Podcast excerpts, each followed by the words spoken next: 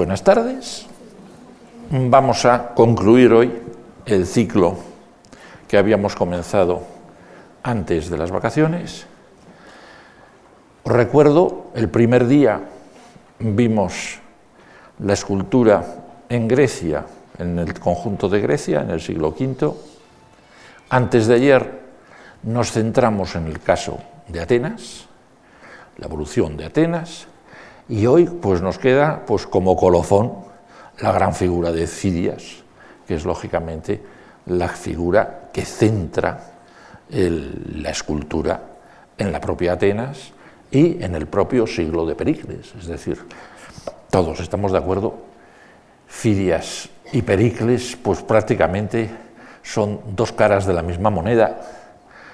Fidias trabajó para Pericles y lo cierto es que a veces hasta los historiadores antiguos dicen que Pericles trabajó demasiado para Fidias. Es decir, le, dejó hacer todo lo que quisiese, le quiso salvar de todos los problemas legales que tenía. Hasta se jugó bastante de su prestigio político personal por ayudar a Fidias. Es decir, fueron realmente dos caras de una misma moneda. Bien, no nos extendamos más. Empecemos, pues empecemos pues como de costumbre. ¿Cómo no? Empecemos de nuevo con nuestro buen David, con nuestro Leónidas y nuestra batalla de las Termópilas. ¿Por qué? Pues porque volvemos a empezar en el 480 antes de Cristo. Es decir, nos vamos a volver a encontrar en un ambiente que ya conocemos y que empieza en ese preciso momento. ¿Qué era Fidias en esas fechas? Pues hombre, un adolescente quinceañero, ¿para qué nos vamos a engañar? Fidias, hijo de Cármides, ateniense, que es como firmaría sus obras, se calcula que debió de nacer hacia el año 495 a.C., es decir, era estrictamente contemporáneo de Mirón y un poco más viejo que Policleto pero realmente todos ellos son miembros de una misma generación. En esas fechas, por tanto, en el 480 a.C., pues me imagino que con sus padres le tocaría marcharse corriendo a Salamina, estarse unos meses allí jugando con los adolescentes de su edad en Salamina y a los pocos meses pues volverse a Atenas y ponerse a pensar en qué se podía dedicar a trabajar. Dícese, pero es un dato bastante aislado de Plinio, que lo primero que se le ocurrió fue, pintor, fue ser pintor. Y, se añade Plinio que en Atenas se, que, se conoce un escudo pintado por él. A saber qué, qué escudo fue ese, si sencillamente fue un escudo de un oplita al que le puso la figurita que correspondiese por la parte de fuera. Pero lo cierto es que desde muy pronto se debió de fijar en los talleres de los artistas. Aquí tenemos un taller de artistas, de escultores, realizado por el llamado pintor de la fundición, precisamente hacia el año 480 a.C., en el que se nos muestra cómo unos artistas están haciendo unas esculturas de guerreros. Nos gustaría saber qué artistas fueron, porque lógicamente serían los señores a los que conoció Fidias en su, primera juventud. Hay quien ha apuntado, pues hombre, igual podrían ser Critio y Nesiotes, que por esas fechas estaban pensando en hacer el grupo de los tiranicidas, como vimos eh, antes de ayer. No es imposible el hecho de que sean dos los que están trabajando en torno a un guerrero, pues nos hace pensar que a lo mejor fueron ellos. Pero claro, en esa época no eran los únicos. Fidias, lógicamente, tuvo que vérselas pues con los artistas que trabajaban, que habían trabajado justo antes de la llegada de los persas. Entonces recordemos nuestro ya conocido Efebo Rubio, que quizá fue hecho por un escultor llamado Diopeites, por ejemplo. O tenemos a la derecha una escultura que no digo yo que sea buena, no lo es, verdaderamente es una escultura bastante tosca, precisamente realizada poco antes del año 480, que es la que llamamos la Atenea de Angélito. Se llama Atenea de Angélito sencillamente porque tiene una inscripción en el pedestal que dice, Angélito me dedicó, poderosa Atenea, que este regalo te agrade. Evenor me hizo. Es decir, nos da el nombre incluso del escultor que lo hizo. Escultor que, hombre, tampoco es que se merezca mucho que le recordemos, pero esta escultura tiene ya su interés. Ya no es una core, ya tiene un pie más apoyado que otro. Es decir, tiene ya un inicio del contraposto, lo cual lo coloca bastante en el mundo más novedoso de su época, el de Critio Inesiotes, por cierto. Y, de paso, y eso es importante, recupera una imagen de Atenea que quedémonos con ella, porque es la que, la que Fidias va a repetir a lo largo de su historia, vestida de peplo, armada, con la égida sobre el pecho, es decir, toda una cosa, toda una imagen, toda una iconografía que a partir de ahora va a ser bastante normal en, la eh, en el arte de Fidias. Bien, en los años siguientes, Fidias se pone a estudiar. ¿Con quién se pone a estudiar? Pues lo cierto es que sabemos con quién. Pero es decir, exactamente, sabemos que fue un broncista que trabajaba en Atenas, que se llamaba Egias, según unos tratadistas, Egesias, según otros, pero que lo cierto es que no le podemos atribuir absolutamente nada. Debió de trabajar en este estilo. Ojalá supiésemos quién hizo la Atenea pensativa, una de las obras más bellas que se hicieron justo después de la, conquista de Atenas por los persas. Si lo pongo aquí, igual que pongo el relieve votivo de Sunion, es porque una de las cosas que debió de estudiar, que debió de aprender Fidias, además de la técnica del bronce y de la técnica de la escultura en mármol, fue algo que entusiasmaba en, en, Atenas y que siempre entusiasmará en Atenas, que es una mínima expresividad del rostro. Los atenienses evidentemente les gusta la armonía, pero consideran que junto con la armonía, con el juego de números, tiene que haber expresividad. En eso se distinguen prácticamente de casi todas las demás escuelas. Ya vimos cómo artistas como Policleto o como Mirón, eso sencillamente no les interesaba. Bien, sea como fuere, después de estudiar con Egias, eh, Fidias se marchó a Argos. ¿Por qué se marchó a Argos? Pues casi seguro que porque en ese momento empezó el gobierno de Simón en Atenas y da la impresión de que el gobierno de Simón en Atenas, primero, le interesaba relativamente poco la escultura, mucho más la pintura, y segundo, para cuestiones de escultura ya tenía un maestro. Y ese maestro era Calamis el Viejo.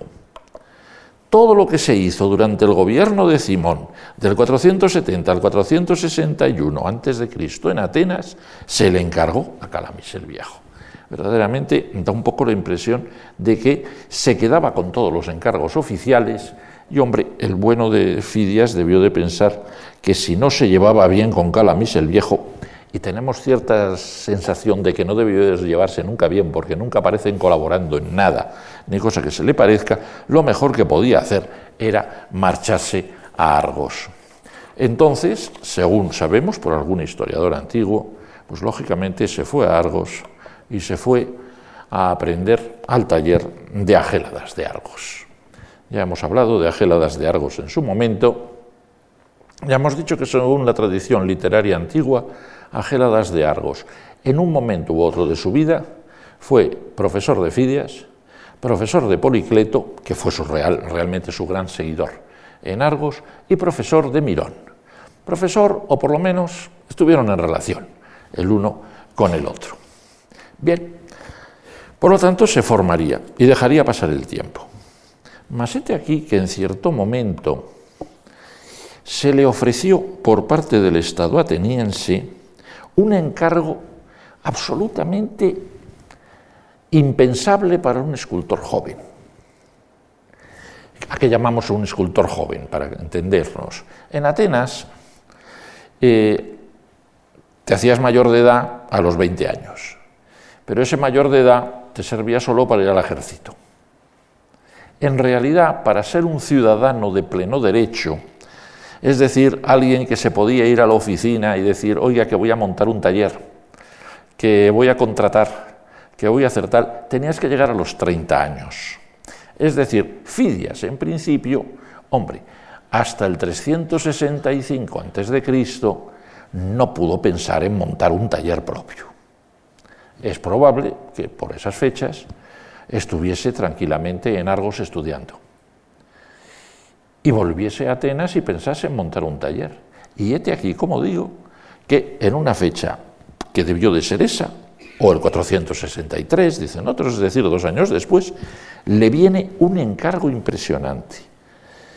No en Atenas, pero sí para un monumento que había que hacer en, en, Argo, en Delfos. Esto que estamos viendo aquí es el Teatro de Delfos, para quien no lo recuerde, estamos en el Teatro de Delfos. Entonces, da la impresión de que el Estado ateniense le encarga a Fidias, al jovencísimo Fidias, que se haga una gran cantidad de esculturas para el teatro de, digo, para, el monumento. Esas esculturas sabemos dónde estaban. A ver si las logro poner. ¿Se ve ahí donde pongo la flechita? A ese conjunto de figuritas de bronce están justo a la entrada del, del, santuario de Argos, eso es lo que se le encarga a Fidias. Debió de quedarse pasmado. Cito a Pausanias, cuando visita Delfos. Dice allí una inscripción, dice que las siguientes estatuas fueron dedicadas con el diezmo de la batalla de Maratón. Son Atenea, Apolo, Milcíades, uno de los estrategos de la batalla. Además, los héroes epónimos Erecteo, Cécrope, Pandión, Leos, Antíoco, Egeo y Acamante. Y también están Codro, Teseo y Fileo, aunque no son epónimos. Todas estas estatuas fueron realizadas por Fidias. Me imagino que el día que le hiciesen el encargo no, no, no dormiría, vamos. Que nada más empezar la carrera, nada más montado el taller, me le dijesen, oye, te haces todas estas estatuas, 16 estatuitas, además pagadas por el Estado, y además van a simbolizar la grandeza de, Atenas en Delfos, nada menos que ante todos los griegos que se reunían cada cuatro años para hacer los juegos píticos, o los que iban a consultar a la Pitia todos los meses, eso era la consagración de un artista, de un artista joven. Es curioso que esto, el encargo se le hace cuando todavía gobierna Simón. ¿Por qué no se lo encargaría a, Calamis el Viejo? Posiblemente porque tenía tantos encargos en Atenas que, hubiera que habría rechazado a lo mejor el encargo. Habría dicho, mira, para todas las cosas que tengo que hacer aquí, buscaros otros, otro que os, lo haga para, para Delfos. Desde luego se hizo bajo Simón, porque políticamente, no sé si alguien se habrá dado cuenta, al leer yo la lista de los personajes que aparecen ahí figurados y la ocasión por la que se hace la obra, es una relación con Maratón. Es decir, como recordaréis a lo mejor, de hace dos días, Maratón era la gran batalla de los partidarios de Milcíades que había vencido y de Simón que le había seguido. Es decir, lo que llamábamos entonces los demócratas moderados que van a ser precisamente los que van a desaparecer del mapa y van a dejar el paso al partido contrario que va a ser el de Pericles. En una palabra, por única vez en su vida, Fidias está trabajando por el partido contrario. Después va a dar el salto, sencillamente, en cuanto se le plantee la necesidad. Y efectivamente, en el año 461 cae el gobierno de Simón Sale corriendo, y poco menos que podemos decir que sale corriendo, Calamis el Viejo, porque unos años después nos lo encontramos trabajando en una colonia del Mar Negro, es decir, debió de darse cuenta que caído el gobierno de Simón se le había acabado el negocio en Atenas y, curiosamente, el Estado ateniense le encarga a Fidias la primera obra para Atenas, para la Acrópolis de Atenas, nada menos una obra que a primera vista ah, resulta por lo menos irónica. Es el Apolo Parnopio. Según Pausanias, se dice que fue realizado por Fidias y se le llama Parnopio, es decir, el de los santamontes, porque el dios expulsó de la comarca las langostas que destruían la tierra. Es decir, la ocasión para hacer una escultura de estas era, vamos, vista desde la distancia de un montón de, siglos, totalmente secundaria. El que haya visto, ha habido una plaga de langosta en Atenas y haya hecho, hayan hecho unas oraciones a Apolo y Apolo haya expulsado las langostas, pues queda por lo menos un poco irónico. Pero no, no deja de tener su interés en el sentido de que primero es un dios lo que se está realizando, no, es un, no, se le encarga eh, digamos, un exvoto de carácter particular, ni mucho menos, es una cosa oficial lo que se le encarga, y segundo, le permite realmente desarrollar sus primeras ideas. Eh, evidentemente aquí nos damos cuenta cuando vemos este Apolo, el Apolo del centro es la copia mejor que nos ha llegado, que es la del Museo de Kassel en Alemania. Eh, solo nos quedaría para completarla, pues ponerle un arco en una mano y una ramita de laurel en la otra. ¿eh? Este Apolo, pues demuestra que eh, ha sido un alumno aventajado Fidias en casa de Ageladas de Argos, ha estudiado la anatomía, no se le puede negar, aunque le haya quedado un poco rígida y después sabe que lo que gusta en Atenas es la expresión de la cara. Apolo está enfadado, literalmente enfadado. Ahí tenemos varias copias de la cara, en todas ellas destaca hasta qué punto eh, resulta intensa la mirada, cómo la boca parece que quiere hablar, y si vemos la figura en, conjunto, advertimos cómo junta muchísimo los pies, como si estuviese a punto de saltar, a punto de ponerse a andar. Es decir, realmente está mostrando lo irritado que está con las langostas, sencillamente. Es así, está muy enfadado con ellas. Bien, por tanto, realmente en la primera obra que hace en Atenas ya demuestra lo que sabe hacer. Hay una obra que se relaciona a veces con esta, la pongo aquí, es un retrato de Anacreonte, que también se hace en la Acrópolis. Lo que pasa es que este retrato de Anacreonte no quiero insistir excesivamente en él, porque nadie nos dice que sea de Fidias. Sabemos que estaba allí la escultura, Pausanias la describe, dice, junto a la estatua de Jantipo, que era el padre de Pericles, se encuentra la de Anacreonte de Teos. Su actitud es la de un hombre que canta borracho.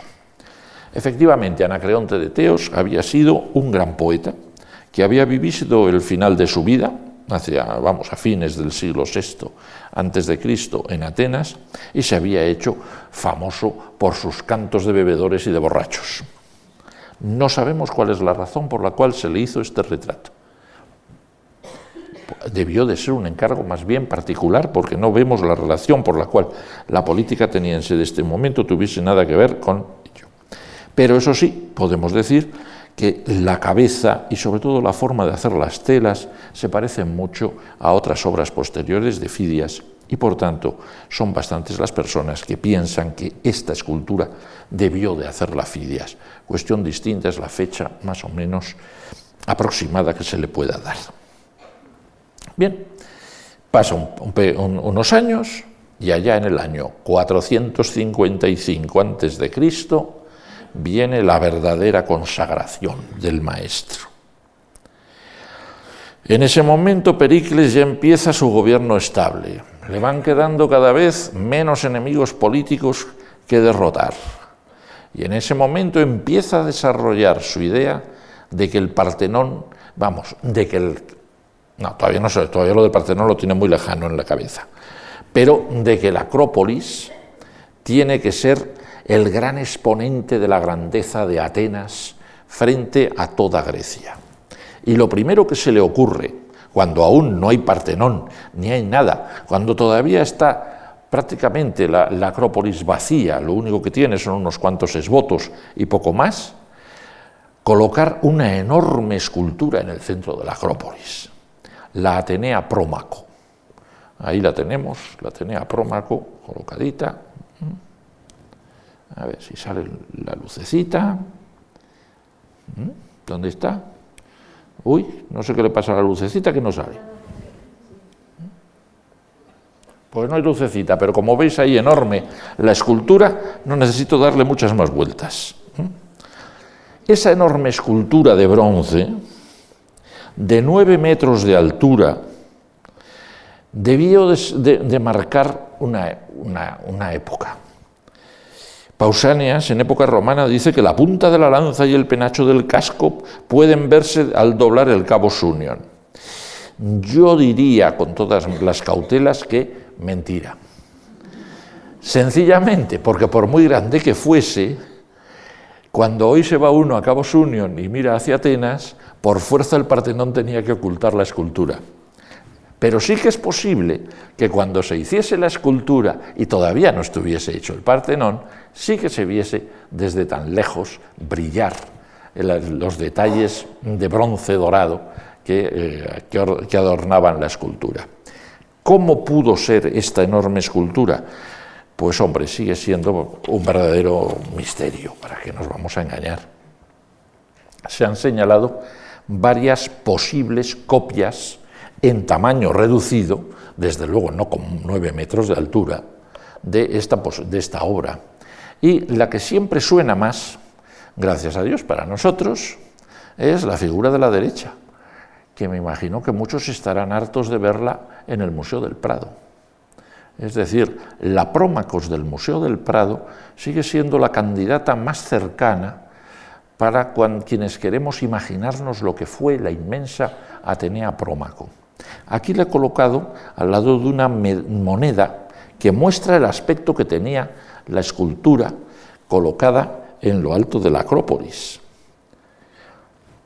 Y de paso he colocado a la izquierda un dibujo del siglo XVIII en el que se representa cómo estaba reconstruida, restaurada la escultura, cómo la restauró Cristina de Suecia en el siglo XVII para tenerla completa.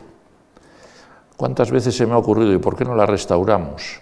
Porque les aseguro que la cabeza está en los almacenes del Prado. Se le podría poner. Eso sí, es tan barroca que no, que, no da del todo la imagen, pero realmente existe. Queda una duda fundamental, lo reconozco, para que esto sea la Atenea Prómaco de Fidias, y es sencillamente que sabemos que la Atenea Prómaco de Fidias llevaba escudo, pero lo llevaba pegado a sus pies, pegado a su pierna, no levantado como lo tiene esta. Pero aparte de ese detalle, lo cierto es que en principio se puede aceptar que debía de tener esta imagen, este aspecto tan impresionante, la diosa. Tan contentos debieron de quedar cuando se acabó la pieza, que a poco de concluirla, en el año 450-448 se le hace a, a Fidias un encargo aparentemente menor, pero que para la historia del arte es posiblemente la obra más importante que Fidias hizo jamás nada menos que la Atenea Lemnia. Aparentemente menor, pues porque estaba, se colocó en la Acrópolis al lado de la Atenea Prómaco, y claro, al lado de una estatua de, nueve metros, poner una estatua que apenas sobrepasa el tamaño natural, pues debía de hacer que nadie se fijase en ella. Pero se fijaban los que tenían buen gusto. Hay un montón de textos antiguos que coinciden todos en decirnos Plinio lo dice así, Fidias realizó una Minerva de bronce tan magnífica que recibió el sobrenombre de la Bella. Es decir, la Bella. Es la idea recurrente, siempre se nos dice la tremenda belleza de esta escultura. Luciano resalta el modelado de las facciones, la suavidad de la égida oblicua y las mejillas y la armonía de la nariz sobrepasaban todo lo imaginable. Y os voy a leer un poema anónimo de época helenística que tiene una cierta, una cierta gracia. Dice, contempla la belleza divina de Afrodita nacida de la espuma. Dirás, merece alabanza París por su decisión de declararla la más bella. Pero si miras la Atenea ateniense, exclamarás, ¿cómo pudo el pastor París ignorar esta belleza? Es decir, tratándole del rústico que era, de no darse cuenta de la infinita belleza de la Atenea Lemnia. La Lemnia es para Fidias lo que el Doríforo por Apolicleto. Son, digamos, los dos grandes ideales, el gran ideal femenino y el gran ideal masculino para los críticos romanos. Hombre, siempre se podría decir, pero hombre, estaba la Afrodita Cnidia de Praxíteles, que de paso está desnuda. Sí, pero no. De verdad, la, la armonía, la grandeza, la grandiosidad de esta estatua, que se calcula que está mostrando la paz, la idea de la paz. Atenea no lleva casco. Hay quien la quiere reconstruir, posiblemente con razón, con un casco en una mano. Es decir, está como meditando lo que es la guerra. ¿Por qué se le encargó la telealemnia a Fidias? Pues mire, se la encargaron los colonos atenienses que vivían en la isla de Lemnos. La isla de Lemnos, pues quien esté un poco atento en estos momentos a, las noticias, pues eh, habrán dado cuenta de que las islas de Lemnos y de Lesbos son el lugar de paso de los inmigrantes, de todos los que huyen de Siria pasando por Turquía para intentar acercarse a Europa. ¿Por qué? Porque son unas islas que están pegadas a la costa de Anatolia. Pero Lemnos, desde fines del siglo VI, se había convertido en una colonia ateniense. Y entonces parece ser que las gentes de Lemnos tenían una especie de recuerdo de su tierra y querían que los atenienses de la propia Atenas recordasen siempre que ellos también eran atenienses, que les ayudasen si querían atacar los persas. Es decir, en un momento dramático, para ellos era una especie de hilo umbilical, de, cordón umbilical con su tierra. Por eso es por lo que encargaron la obra. Desde luego, el gobierno de Pericles debió de sentirse entusiasmado. Dijo, hombre, una estatua que al fin y al cabo viene a demostrar que Atenas extiende sus tentáculos por todo el Egeo y que hasta la gente del Egeo está contenta de estar con nosotros. Bien, cuando está realizando esta obra, ya, o cuando concluye esta obra, es curioso, debió de concluirla en el año 48 a.C., y no deja de ser curioso que Plinio sitúe en ese momento el, el momento cumbre de la vida de Fidias la 83 Olimpiada, que corresponde a esto. Pues bien, en ese momento debió de llamarle Pericles y le dijo, mira, vamos a hacer una cosa mucho más grande.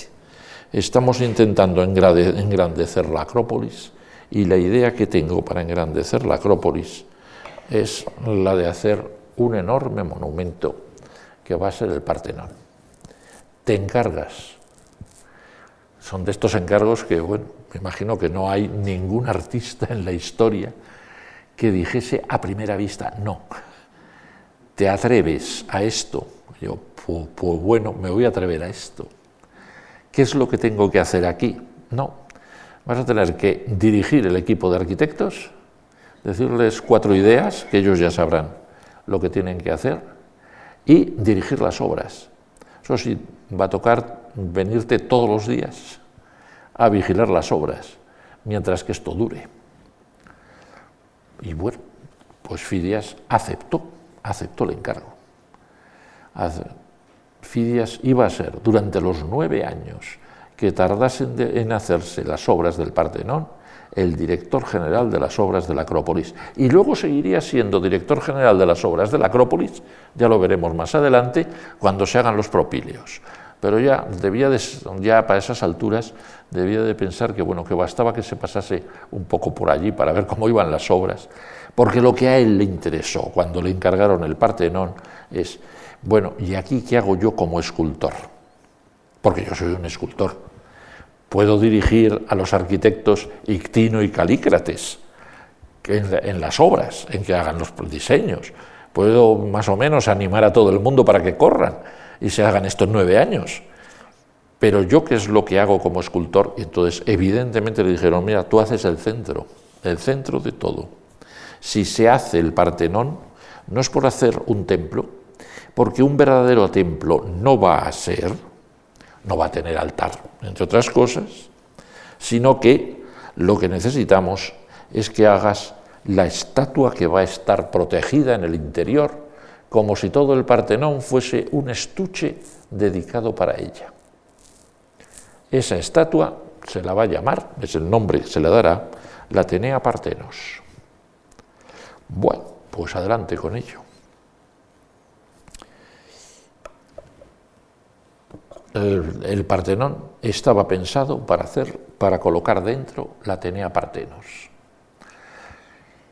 ¿En qué redundó esto en el aspecto arquitectónico? En una cosa muy importante. Yo creo que lo único que Fidias debió de pedirles a Itino y Calícrates es, oye, si esto se va a plantear así, si el Partenón se va a hacer como estuche de la Atenea Partenos, tenemos que estudiar todo el Partenón a partir de la Atenea Partenos.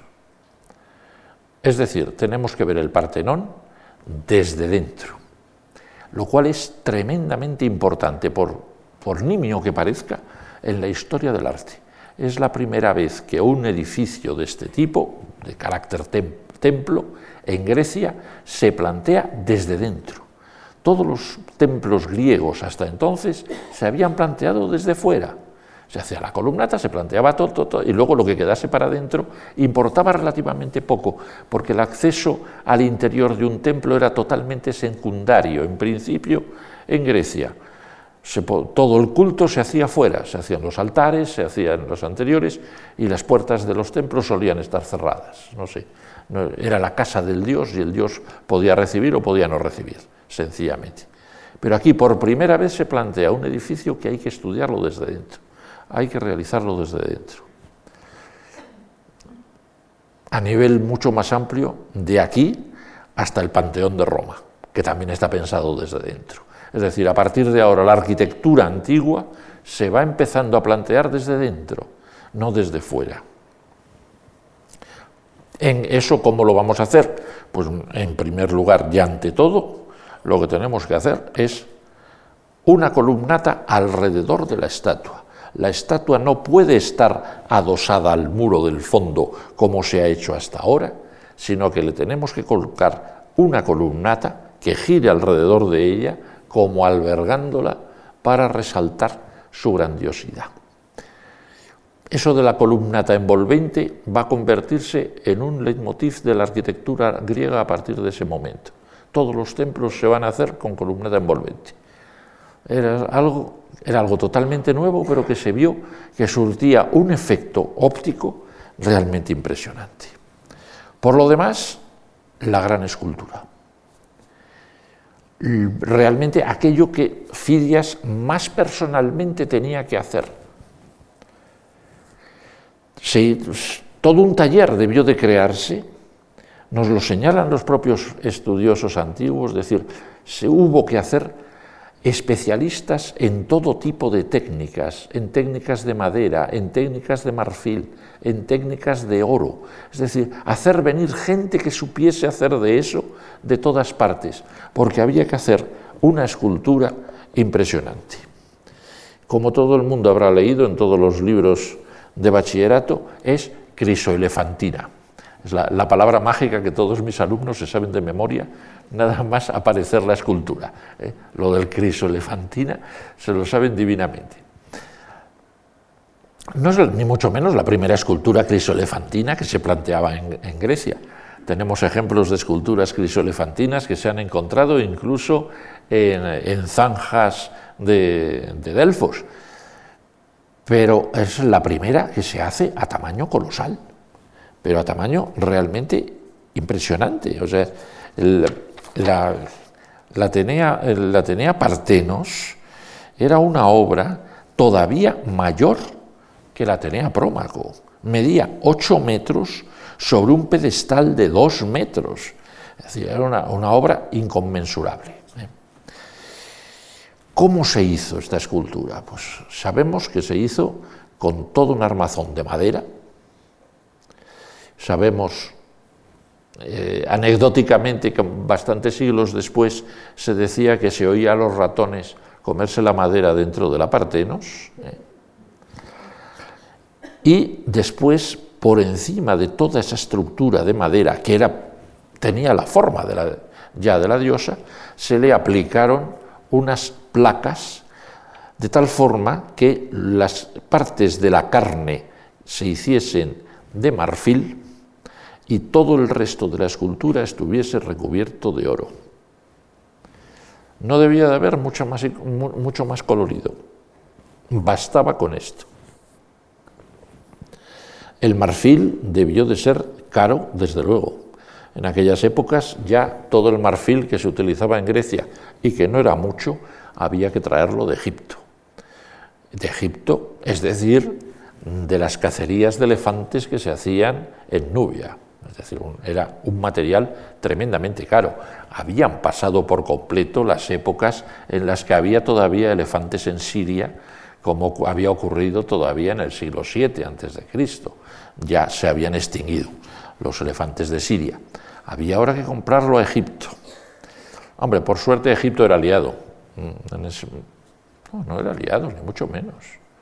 No, me hace dudar. No, no, no, no, no. Pertenecía a los persas. O sea, todavía debía de salirles más caro. Pero todavía más caro era el oro. Hay que, es impresionante. Sabemos que el oro empleado para recubrir a la Atenea Partenos pesaba entre 40 y 44 talentos, lo cual pues no, puede que no les diga absolutamente nada, pero si lo traduzco a que quiere decir algo más de una tonelada, pues realmente le da uno la impresión de lo que debía de ser aquello. Pericles desde el principio dijo, no os preocupéis, vamos a gastar todo el oro que tengamos, pero esta escultura está aquí para que si en algún momento Atenas necesita oro para montar ejércitos, para lo que fuese, desmontamos las placas de la Atenea Partenos y utilizamos ese oro para hacer monedas de oro, pagar ejércitos o lo que fuese fue, realmente era complicado hacerle colar a la, ciudadanía ateniense el, oye, nos vamos a gastar una tonelada de oro en una escultura. Había que decir, bueno, de aquí no, no, es que le estemos tirando este oro, este oro va a estar siempre para nosotros, esto va a ser el tesoro público de Atenas para cuando se necesite. Hombre, por suerte Atenas no tuvo que utilizar ese oro hasta época helenística, pero en época helenística sí que hubo que, que quitar bastantes placas de la Atenea Partenos. Por lo demás, la escultura, pues hombre, conocemos muy bien el aspecto que tenía, en primer lugar, por las descripciones. Descripción de Pausanias. En medio de su casco se eleva la imagen de una esfinge, y a cada lado del casco dos grifos. La estatua está erguida, cubierta por una vestimenta que le llega hasta los pies, y en su pecho se han insertado una cabeza de medusa en marfil. Sostiene en una mano una victoria de unos cuatro codos, que son cuatro codos, dos metros, ¿eh? y lleva en la otra una lanza. Junto a sus pies se apoya un escudo, y al lado de la lanza hay una serpiente que es al parecer Erictonio. Erictonio es un héroe primitivo de Atenas, que por ser hijo de la tierra a veces aparece con forma de serpiente. Bien, y aparte de eso, es que claro, nos han llegado una gran cantidad de copias. En este caso no digo réplicas, son copias, son figuras muy pequeñitas. A nadie se le ocurría hacer una copia en tamaño natural de tamaño coloso. Pero todo ateniense, pues hombre, si podía, Intentaba tener una copia de estas en su casa para ofrecerle sacrificios particulares. Aquí tenemos en concreto la Atenea de Barbaquellon, la más completa de todas las copias de Atenea que nos ha llegado, que nos ha llegado precisamente de una casa ateniense, de una casa particular ateniense. Mm, reconozco que para mí siempre tiene un problema plástico la Atenea, la Atenea Partenos siempre me ha parecido terriblemente pesada. No se mueve, es un gigantón, pero no se mueve porque es un gigantón, porque sostener una escultura así, teniendo en cuenta que la figurita que tiene en la mano tiene dos metros de altura, es decir, más alta que cualquiera de nosotros, por lo cual incluso necesita una columna para sostenerse. Mentira la reconstrucción de la derecha. Así no hay quien sostenga la escultura. se caería. Necesita su columnita para sostenerse, hace que sea una obra terriblemente pesada. En ese sentido, pues hombre, le estoy muy agradecido al autor que hizo otra de estas copias pequeñitas, que mira por dónde está en el Museo del Prado, que todo el mundo lo habrá visto, es una copia bastante pequeñita, pero que tiene la gran virtud de que, según afirma todo el mundo, tiene, es demasiado esbelta, demasiado alta con respecto a la anchura. Se le agradece a quien hizo esta copia, porque la obra queda mucho más elegante. De verdad, la, figurita del Prado es verdaderamente maravillosa. No deja de ser curioso que en el, en siglo XVIII, que es cuando ingresó en, la colección real, en la época de Carlos III, se encargó de restaurarla un escultor, Michel, al que posiblemente algunos conozcan, y a otros les diré que fue el que hizo los leones de Cibeles, de la plaza de Cibeles. Pues bien, este que era escultor de corte y restaurador de corte, fue el que hizo la reconstrucción de la, eh, de la figurita que tenemos en el Prado.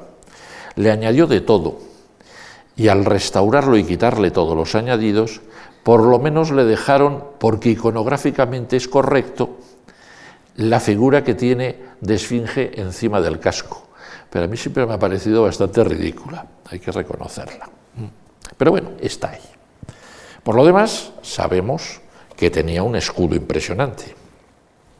Según Plinio, Fidias cinceló en la parte convexa del escudo una amazonomaquia, es decir, un combate de los griegos contra las amazonas, un combate pero muy concreto.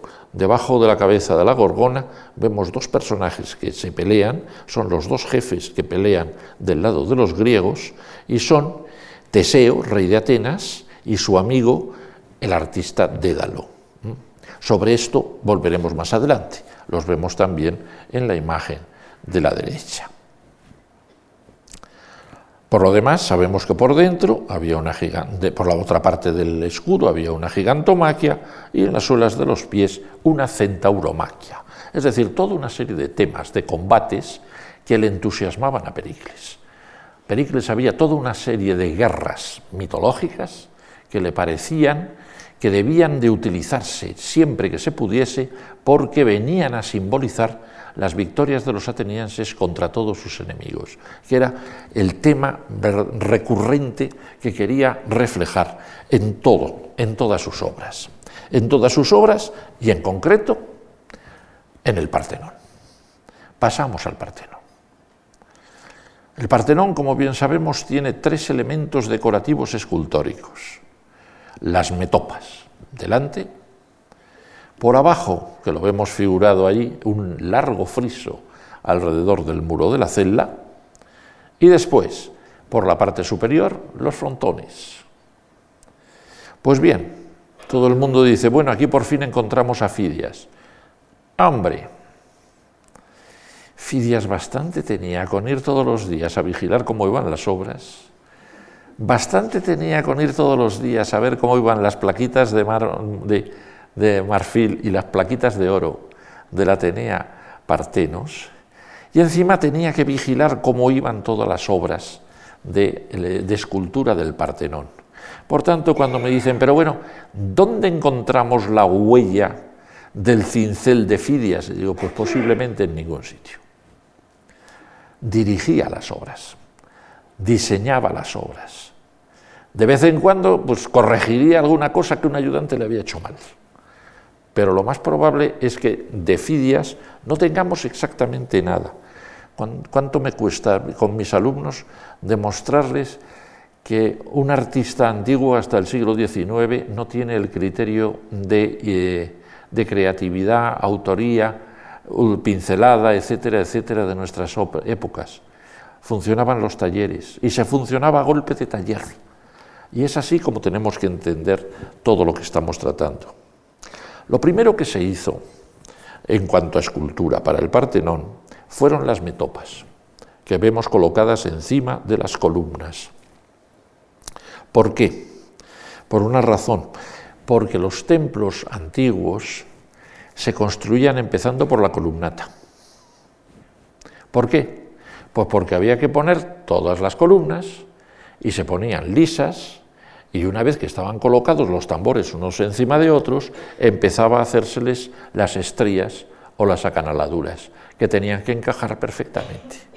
Con lo cual se necesitaba mucho tiempo para hacer esto. Y mientras que se hacía esto, se hacían los muros que estaban por detrás. Quiere decirse, lo primero que se hacía era la columnata. Para concluir la columnata se le colocaban las metopas. Y entonces lo primero que tuvo que hacer, prácticamente desde que empezó a construirse el Partenón en el año 447, fue metopas. Las metopas trataban de los temas que estamos diciendo. en un lado aparecía la guerra de los dioses contra los gigantes, era la principal. En el lado contrario, las guerras de Teseo y sus compañeros contra las Amazonas. En otro lado, la guerra de Troya, la victoria sobre los troyanos. Y finalmente, en el lado menos importante, el que daba al sur, el combate de Teseo y Pirito contra los centauros. Mira por donde las únicas que nos han llegado enteras no son estas, evidentemente, que vemos aquí, sino que son precisamente los combates de los lapitas contra los centauros que casi todas ellas se encuentran hoy en día en el Museo Británico. Pues es curioso cuando se analizan estas piezas, a poco que se las, se las mire, dice uno, esto de un mismo artista no pueden ser. Y entonces se ha llegado a la conclusión de que al empezar a hacer las metopas, Fidias se encontraba con que todavía no tenía un taller suficiente como para hacer obras colectivas. Lo único que podía hacer era llamar a artistas y encargarles. Oye, ¿me haces una metopa de un lapita peleándose con un centauro? Vale. ¿Cuánto te va a llevar? Dos meses. Digo la fecha más o menos que solían llevar estas obras. Dos meses. Bueno, pues cuando acabes te pago tanto. Y así con todas. Y a medida que se iba acabando una metopa, el artista decía, oye, que ya acabó esta metopa, me encargas otra, venga, otra, que esta te ha quedado bien. Y así sí, se fueron haciendo todas las metopas pero cada una de las metopas tiene un estilo diferente. La de la izquierda, todo el mundo está de acuerdo que aquí vino uno de los artistas que habían trabajado en el templo de Zeus en Olimpia, porque tiene el mismo estilo que las metopas del templo de Zeus en Olimpia. La de la derecha, pues esa, yo estoy convencido que con ese juego de curvas, dinamismo, etcétera, etcétera, detrás está, no digo la mano, pero sí el diseño de Mirón. Eso está montado, está creado por el mismo señor que se había hecho el discóbolo unos años antes. Y si seguimos adelante nos encontramos otras metopas. La de la izquierda, por ejemplo, pues hay una cierta idea de que debe de ser de Fidias. Y hasta ahí quien ha dicho, y hasta el centauro tiene la cara de Fidias. Hombre, pues ya no sé. No, eso ya es verdaderamente intentar darle la vuelta a las cosas y volver a decir, no, no, igual que cuando Caravaggio hizo una cabeza de Sansón y le puso, no, no de Sansón, de Goliat y le puso su autorretrato, pues igual hizo lo mismo Fidias. Hombre, yo no creo que Fidias le entusiasmase aparecer desde como centauro. Pero aceptemos que a lo mejor eso lo diseñó Fidias. En cambio, la figura de la derecha, eso, Fidias no se acercó a ese dinamismo en su vida. Hay quien ha dicho esto, lo ha debido de hacer un discípulo de Fidias, el típico afán terrible de su taller, que quería llegar mucho más lejos que el propio Fidias. Bien, concluidas las metopas, pues es posible que Fidias dijese, oye, vamos a meternos ya con los frontones. Y entonces le dijeron, no, no, no, no, no, que tenemos una idea muy buena, tenemos una idea muy buena. Mira, tenemos tiempo, vamos a ver ¿por qué no hacemos un friso alrededor de la celda? Un friso, una tontería de 160 metros esculpidas. ¿Por qué sabemos esto? Lo sabemos sencillamente porque al hacerse los últimos estudios sobre el Partenón, se ha visto que para hacer el friso hubo que retallar un montón de sillares. Es decir, se había levantado el muro sin pensar que ahí fuese haber un friso. Y se le debió de quedar a, ocurrir a alguien del cortejo de Pericles, hombre, vamos a enriquecer esto, que eso de hacer un friso queda como muy jónico. Y estamos en unas circunstancias en las que tenemos que mostrar lo jónicos que somos. porque nos llevamos cada vez peor con los espartanos y los espartanos son dorios. Entonces, pues vamos a hacer un friso, un friso jónico, mira qué bonito. Bueno, pues vamos a hacer un friso jónico. El friso jónico no lo ve, no lo veía nadie. Pausanias no lo vio, dice llanamente no lo vio. Es invisible. Está colocado detrás de la columnata y hay que mirar hacia arriba y no hay luz. Hay quien ha llegado a decir, para ver el friso del Partenón había que poner antorchas por debajo. Y entonces, pues hombre, no deja de ser curioso que Sir Lawrence Almatadema se haga un cuadro como este, llamado Friso del Partenón, en 1868, en el cual imagina que cuando se coloca el friso, hay que haber colocado toda una serie de estructuras de madera para ir colocando el friso, y entonces los, los atenienses, incluidos a la derecha nada menos que Pericles y su amante Aspasia, pues van a ver el friso como si estuviesen viendo una galería de pintura del Londres victoriano, que es en realidad lo que está intentando mostrarnos aquí. Efectivamente, ya digo, esto no había quien lo viese. Esto es solo la parte oriental, occidental del friso.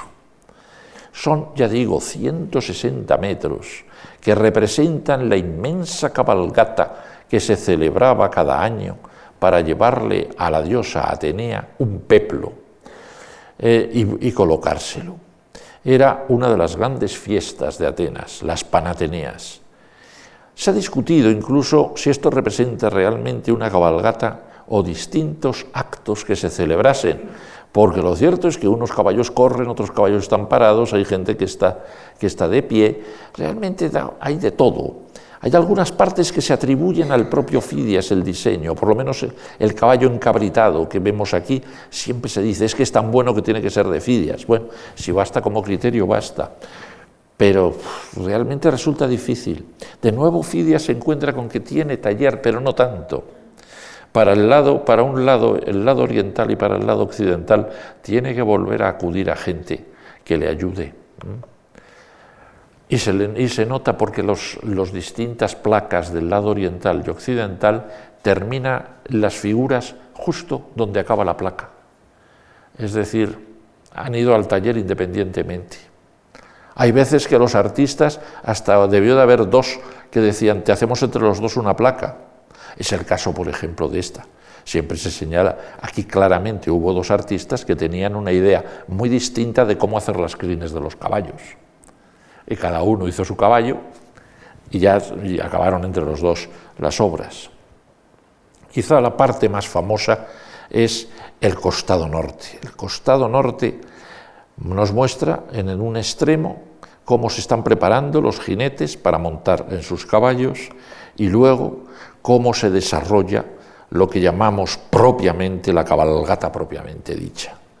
Caballos y caballos y caballos que van al trote unos encima de otros. Os aseguro que se ha llegado a estudiar cuántas figuras superpuestas hay de caballos. y hay hasta siete figuras de caballos en fondo. Esto, la única forma de distinguirlos sin perderse es imaginar que estaban pintados de colores. Cada caballo tenía un color y entonces más o menos se iba sintiendo lo que era el fondo, cuánto fondo había ahí. Pero verdaderamente aquí sí que nos encontramos con que todas las figuras van siguiendo un ritmo fabuloso y unidas unas a otras las placas. Las placas no cortan unas figuras de otras, enlazan las figuras unas con otras, lo cual solo se puede interpretar de una forma. Fidias dibujó el conjunto, se lo pasó a su taller y les dijo poneros a trabajar y venga por ello. Y además os lo voy a facilitar tenéis que, tienes que poner muy pocos centímetros de profundidad. Con tres o cuatro centímetros de profundidad basta. Tenemos que avanzar a toda máquina. Se empieza el friso, según se calcula, en el año 442 y hay que acabarlo en el 438. En cuatro años hay que hacerse el friso entero. Debieron de trabajar como locos. Luego, cuando pasamos al otro extremo, a la fachada principal, a la fachada oriental, de nuevo las esculturas vuelven a tomar más cuerpo. De nuevo vuelven a ser más profundas, de nuevo se limitan las placas unas a otras. De nuevo nos damos cuenta que aquí son artistas independientes los que hacen cada una de las placas. Y esta que muestro aquí, que representa a las mujeres que van a hacer las ofrendas a los dioses, dirigidas por sus sacerdotes, es la que se ha considerado siempre la más bella de todas las placas del Partenón. Homenaje por mi parte a quien logró la placa. Fue el conde de Choiseul-Gouffier, embajador de Luis XVI ante la, ante la corte turca, que solicitó si se podía llevar una placa. El sultán le dijo, hombre, llévate una placa la que quieras. Y supo escoger. Esto es lo que hace que esta placa sea la única que está en el Louvre. Eso sí, unos años después apareció por ahí un señor, otro embajador llamado Laurel Jean, dijo, ¿por qué no me hace...? No, si el conde de Suárez Goufier no se, pudo, se llevó una, yo no me puedo llevar algo. Ah, hombre, llévate lo que quieras. Se llevó todas, evidentemente. Por eso están en el, en el Museo Británico. Todas no. Algunas no estaban en su sitio, se habían caído. Y esas, pues hombre, se encuentran hoy en día en el Museo de la Acrópolis. Es el caso, por ejemplo, de esta que tiene a tres de los doce dioses que están recibiendo las ofrendas por parte de las damas que acabamos de ver. Aquí en, concreto, a la izquierda Posidón, en el centro Apolo, a la derecha Artemis. Os señalo, por ejemplo, que Posidón no lleva tridente, Apolo no lleva arco y Artemis pues tampoco lleva arco. ¿Qué quiere decir? Que estas esculturas no solo estaban completadas con colores, sino que de paso llevaban aplicados en metal toda una serie de elementos sin los cuales no llegamos a entender sino la iconografía. Bien. En el año 438 concluye la obra en general, se coloca en el interior la Atenea Partenos, se inaugura el Partenón y lo único que queda por hacer son los frontones. Pero esos ya no, molestan para la obra. Se puede hacer ya el culto al a la diosa, se puede hacer todo. Queda únicamente por hacer los frontones. Los frontones realmente son impresionantes. Los frontones los podemos, sabemos que se realizan, en el, empiezan en el año 438 y se colocan en el año 432 antes de Cristo. Me diréis, ¿y esto? de nuevo me diréis, ¿y esto cómo lo sabemos? Por las cuentas que os señalé antes de ayer. Las cuentas van diciendo lo que se va haciendo cada año y por tanto lo sabemos perfectamente. Por esas fechas, Fidias probablemente se limitó a hacer los diseños de, de los frontones y dejó la realización en concreto a sus discípulos Agorácrito y Alcamenes. Fueron ellos, por tanto, los grandes responsables de cómo quedaron estas obras magníficas, inconmensurables. ¿eh? Lo que ha llegado a nosotros en su mayor parte está en el Museo Británico, pero verdaderamente merece una visita, pero una visita pormenorizada. Uno de los frontones, el frontón oriental, representaba, lo vemos arriba, el nacimiento de Atenea. De ello no nos queda casi nada, no nos queda la parte central, hay que recomponerla a través de un relieve que se encuentra en el Museo Arqueológico Nacional de Madrid, lo que se llama el Punteal de la Moncloa. ¿eh? Lo único que nos queda son los extremos. ¿Pero qué extremos? El sol surge con su cuadriga desde un extremo, porque las cosas importantes, los nacimientos de los dioses, ocurren al amanecer. Surge por tanto Helio, el sol, le recibe Dioniso y detrás de él encontramos a Perséfone, a su madre Demeter y a otra diosa que no se sabe quién es. Se da a veces el nombre de Eve, diosa de la juventud, pero no sabemos realmente si es. Os presento el detalle del, del Dioniso, aunque solo sea porque aunque tiene destrozada la cara, es la única, de las, es la única cabeza que con seguridad nos ha llegado de los frontones del Partenón. Y os pongo la parte de atrás porque es impresionante darse cuenta cómo se tallaban perfectamente estas esculturas, incluso por partes que nadie jamás iba a poder ver, porque eso estaba adosado al muro del frontón. es verdaderamente un respeto ritual a los dioses. Es decir, aunque no se te vea la espalda, Dioniso, sé que tienes espalda, Dioniso, y no te la voy a quitar, te la voy a tallar como si la fuese a ver la gente. Del otro lado nos quedan una diosa sentada que ignoramos muy bien, ignoramos quién es, posiblemente Estia, la diosa del hogar, y después se dice que las figuras que aparecen ahí son Dione y Afrodita, Dione y su hija Afrodita. Es, aquí vemos surgir una cosa muy propia del Fidias de los últimos momentos, lo que se llaman los pliegues mojados que en este caso son mojados, pero bien mojados, porque Afrodita surge de las aguas y surge de la, de la espuma del mar. Y realmente eso es lo que nos aparece aquí. Se remata el frontón con el caballo agotado de Selene, la luna, que se va a, meter por detrás del horizonte. Sabemos que la luna tenía una cuadriga, pero la, la única cabeza completa que nos ha llegado y que dio lugar incluso a poemas de Goethe fue esta imagen magnífica del caballo de Selene. El otro frontón está mucho peor conservado. Era el frontón occidental, el que da a la parte donde están los propíleos. Eh, recibió el bombardeo de los venecianos en el siglo XVII y por tanto lo que ha llegado a nosotros es muy escaso. Representaba el combate de Atenea y Posidón por el control del Ática. Me limitaré a presentaros la figura del Iliso o el Cefiso, es decir, uno de los ríos que se encuentran al lado de Atenas y que verdaderamente parece fluir. Se descoyunta casi en una actitud perfectamente sensible a su naturaleza. Mientras tanto, mientras que hacen esta cosa sus ayudantes, Fidias sigue dirigiendo las obras de la Acrópolis, eh, dirige probablemente bastante de lejos los propíleos y se dedica a otras cosas. Es entonces cuando vuelve a hacer obras de carácter más particular.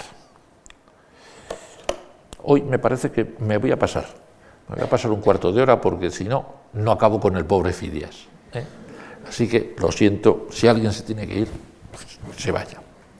En concreto, hacia el año 435 antes de Cristo, mientras que están sus discípulos haciéndose los frontones, se acercaron a Atenas unos sacerdotes de Éfeso.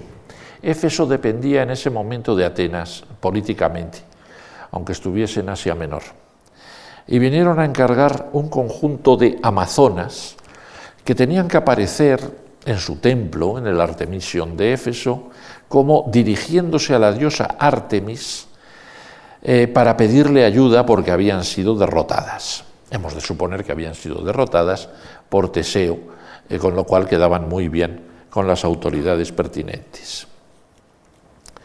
Fue lo que se llamó el concurso de las Amazonas.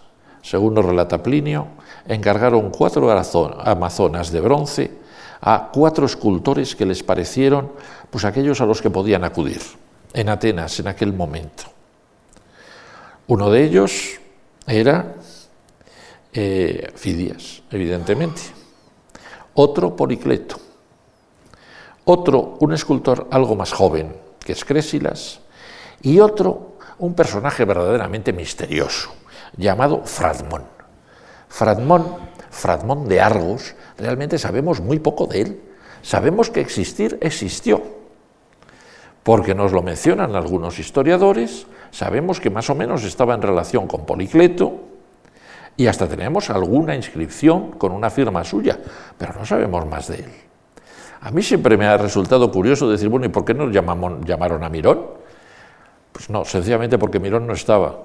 A Mirón lo había mandado el Estado ateniense, le había enviado Pericles a hacer un grupo de tres colosos a Samos, con lo cual no estaba en Atenas sencillamente, estaba mucho más entretenido haciendo sus colosos de Samos.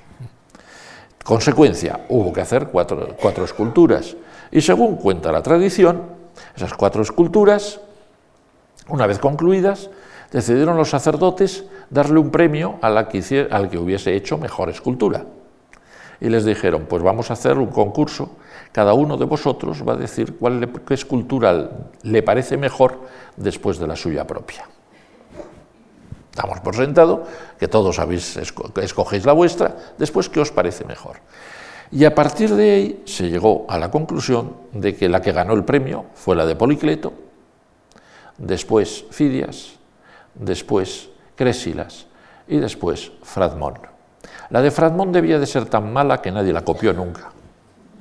De las otras tres sí que tenemos copias, con lo cual se ha planteado siempre el problema de cuál es la de cada uno. Aquí tenéis las tres modelos. A la izquierda la Amazona de Berlín, en el centro la Amazona Matei, a la derecha la Amazona Capitolina. ¿Cuál es cuál? La Matei, la de la izquierda, todo el mundo o casi todos los estudiosos están de acuerdo que es la de Fidias. ¿Por qué? Porque es la más movida, porque es la más dinámica. Hombre, aquí se pasa de dinámica quizá porque el brazo es, añadido. Sabemos que el brazo iba dirigido más hacia arriba y llevaba una lanza. Pero vamos, todo el mundo estamos de acuerdo que es Fidias. Las otras es más discutible. La Amazona de Berlín, que es la de la derecha, sin embargo, parece que nos vamos imponiendo los que pensamos que es la de Policleto. ¿Por qué? Pues porque tiene un contraposto que nos recuerda muchísimo el doríforo de Policleto. ¿eh? Y realmente nos interesa la figura de Policleto. ¿Qué hacía Policleto? Pues eh, Policleto se había ido a, Atenas a trabajar porque sabía que se estaba haciendo el Partenón. Hombre, sabía que él no iba a hacer nada en el Partenón, porque todo lo que se hacía en el Partenón o era de mármol o era de oro y marfil, y él siempre se había dedicado al bronce y no pensaba salirse del bronce. Pero siempre pensaba que podía haber encargos privados. Efectivamente, entre esos encargos privados debió de recibir el de el diadúmeno, que en mi opinión es una escultura de la que solo nos dice Pausanias que estaba, había una escultura de un hombre que se está vendando la cabeza en el Ágora de Atenas. Yo creo que debía de ser esta escultura, que no le pone el título, no le pone nada. Como de costumbre, pues hombre, Policleto nos hace unas esculturas que no se sabe si son de dioses, de héroes o de hombres, porque no hay manera de hacerle que, haga, que ponga expresión en la cara, pero sí que realmente sigue manteniéndose con todo vamos, sigue manteniéndose de forma sistemática en su idea de lo que son las proporciones, las armonías, vamos, como si no hubiese pasado nada desde la época del Doríforo. Hemos mencionado a Crésilas. Pues bien, Crésilas, el menos conocido quizá, debió de hacerse en este, en este sentido la Amazona Capitolina. La Amazona Capitolina Puede resultar un poco sosa, lo reconozco como cuerpo, pero tiene una cabeza magnífica. Una cabeza soñadora con sensación de dolor, verdaderamente magnífica. Unos, unos párpados sombreados que hay, que tener en cuenta qué hizo Cresilas, qué sabemos de Cresilas. Cresilas había venido desde su tierra natal en Creta, era de, la, de la ciudad de Sidonia en Creta, se había instalado en Atenas, Posiblemente había trabajado en el Partenón, ya os he señalado antes que posiblemente fue el que se hizo el grupo de las jovencitas dirigidas por sus sacerdotes que iban a llevar a los dioses las ofrendas, pero para nosotros es conocido sobre todo por el retrato que hizo de Pericles. Lo debió de hacer justo después de morir Pericles. Sabemos que lo hizo y que se lo encargaron los hijos de Pericles y que se colocó en la Acrópolis homenaje bien digno para quien se había ocupado de hacerse la Acrópolis. Aparte de esto, hay otras esculturas que se le atribuyen, no voy a insistir en ello porque me alargaría en exceso, como el Diomedes de Crésilas que vemos allá a la izquierda. Por lo demás, Fidias, mientras que siguen las obras, mientras que hace Amazonas, mientras que lo hace todo, realmente la actividad de Fidias es desbordante, le encargan dos Afroditas. Una de ellas es la Afrodita sedente, conocida con el, con el nombre de Afrodita tipo Olimpiade, que es una estatua que se hace para un templo que se encuentra en Atenas, sabemos, al, al norte de la Acrópolis estaba el templo de Afrodita. A la derecha he colocado un busto doble que está en el Prado, en el cual la figura de Afrodita es la de la derecha. La figura de la izquierda parece que representa, según unos, a Adonis, según otros, a Eros, a saber exactamente qué, pero es un poco del mismo estilo. Realmente es la época en que le encargan afroditas, y las afroditas las hace con toda una serie de magníficos pliegues mojados, que como digo es lo que más le puede interesar por estas fechas. A la izquierda tenemos la Afrodita Urania, que realiza para un templo un poco al norte de Atenas. Realmente causa sensación. Sus discípulos lo idolatran. Véase a la derecha esa Afrodita que hará unos años más tarde su discípulo predilecto, Alcámenes. Si no es un plagio de la, suya, que baje Zeus y lo vea. Verdaderamente la Afrodita de los jardines de Alcámenes es la Afrodita Urania de, de, Fidias. Lo único que le falta es la tortuguita que tiene debajo de los pies, la Afrodita Urania de Fidias. Y entonces ocurre una cosa muy rara ocurre una cosa muy rara en Atenas. A medida que va pasando el tiempo, a Pericles le están buscando cada vez más las vueltas la oposición. Hacia el año 435 empiezan una serie de pleitos a personajes que están trabajando con, Pericles. Acusan a Anaxágoras de ser ateo, cosa que él había proclamado, dicho sea de paso, con lo cual no tenía mucha defensa. Se tuvo que marchar. Se marchó de Atenas. También persiguieron, porque sabían que era peor, nada menos que a la amante del propio Pericles, a Aspasia. Realmente no parece que pudiesen mucho con ella, pero sí que lograron fastidiar un poco, proclamando que los hijos de Pericles no eran ciudadanos atenienses, porque para ser ciudadano ateniense había que ser hijo de padre y de madre atenienses, y Aspasia era de Mileto. Imagino que ella se las apañaría Pericles para darle la vuelta a la ley, por, pues si no, no sería un jefe de Estado, vamos. Pero también persiguieron a Fidias, y a Fidias le, persiguieron diciendo, en primer lugar, que se había quedado con parte del oro de la Atenea Partenos. Parece ser que Pericles le dijo, ¿no te dije que dejases un poco descolgadas las placas de oro para cuando hubiese que usarlas? Pues vamos a usarlas. Las, sacaron, las pesaron, vieron que estaba la tonelada entera y ya está.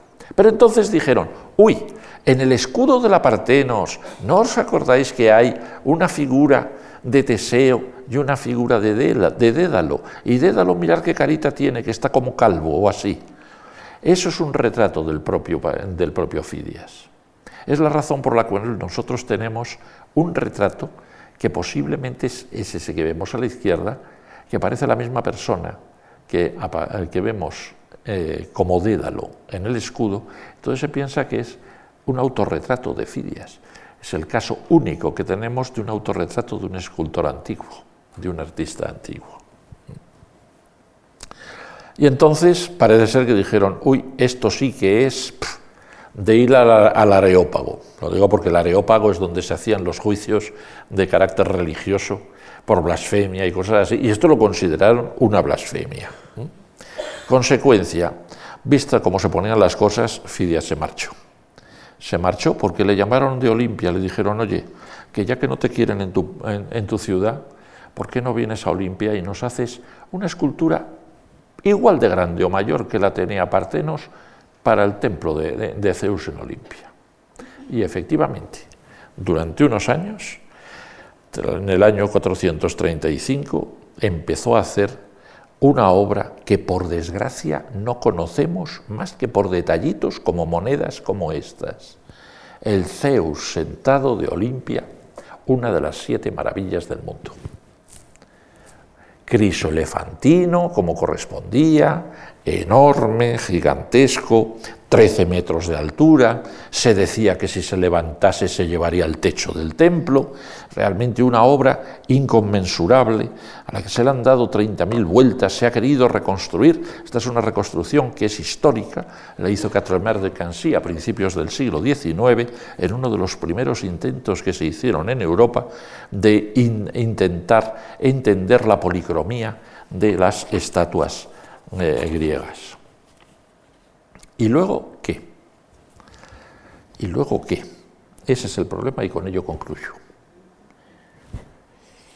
Un historiador llamado Filocoro dice que cuando acabó esta estatua, le acusaron de lo mismo que con la Atenea Partenos, que se había quedado con parte del oro, la gente de Olimpia.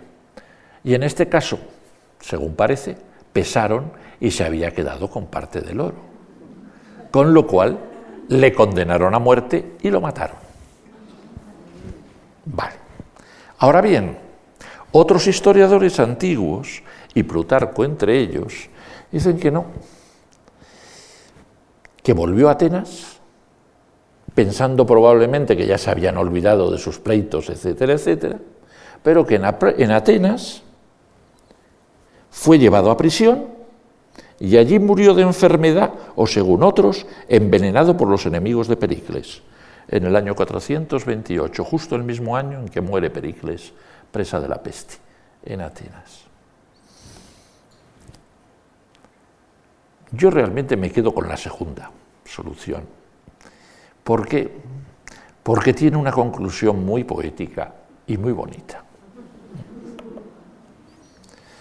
29 años después de morir condenado a muerte, Fidias morirá en la propia Atenas y en la propia cárcel de Atenas condenado a muerte Sócrates.